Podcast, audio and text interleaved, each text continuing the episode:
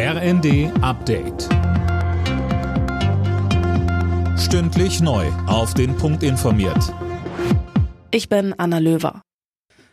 Die Polizei ist bislang zufrieden mit ihrem Einsatz im Braunkohledorf Lützerath. Nachdem Besetzer zum Beginn der Räumung ja vereinzelt Molotow-Cocktails und Steine geworfen hatten, ist es mittlerweile ruhig. NRWs Innenminister Reul sagte, alles läuft planmäßig.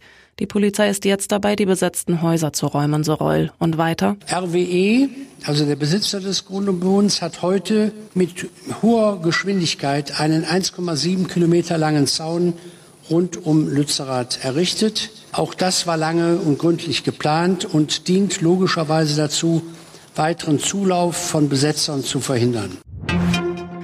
Was Kampfpanzerlieferungen an die Ukraine angeht, macht Polen weiter Druck. Warschau ist bereit, Leopardpanzer in die Ukraine zu schicken, allerdings nur im Rahmen einer internationalen Koalition, die sich gerade bildet.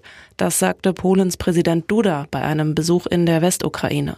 Unklar ist, ob Deutschland dabei ist. Kanzler Scholz ist ja gegen die Lieferung deutscher Kampfpanzer und erst heute sagte Regierungssprecher Hebestreit, bei dem Thema gibt's keinen neuen Stand.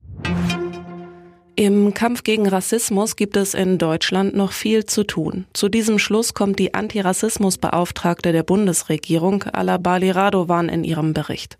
Darin fordert sie unter anderem mehr unabhängige Beschwerdestellen. Lothar Wieler verlässt das Robert-Koch-Institut. Er gibt sein Präsidentenamt zum 1. April auf eigenen Wunsch ab, teilten RKI und Bundesgesundheitsministerium mit. Wieler war vor allem in der Hochzeit der Corona-Pandemie präsent, berichtete regelmäßig über die aktuelle Lage und die Maßnahmen. Alle Nachrichten auf rnd.de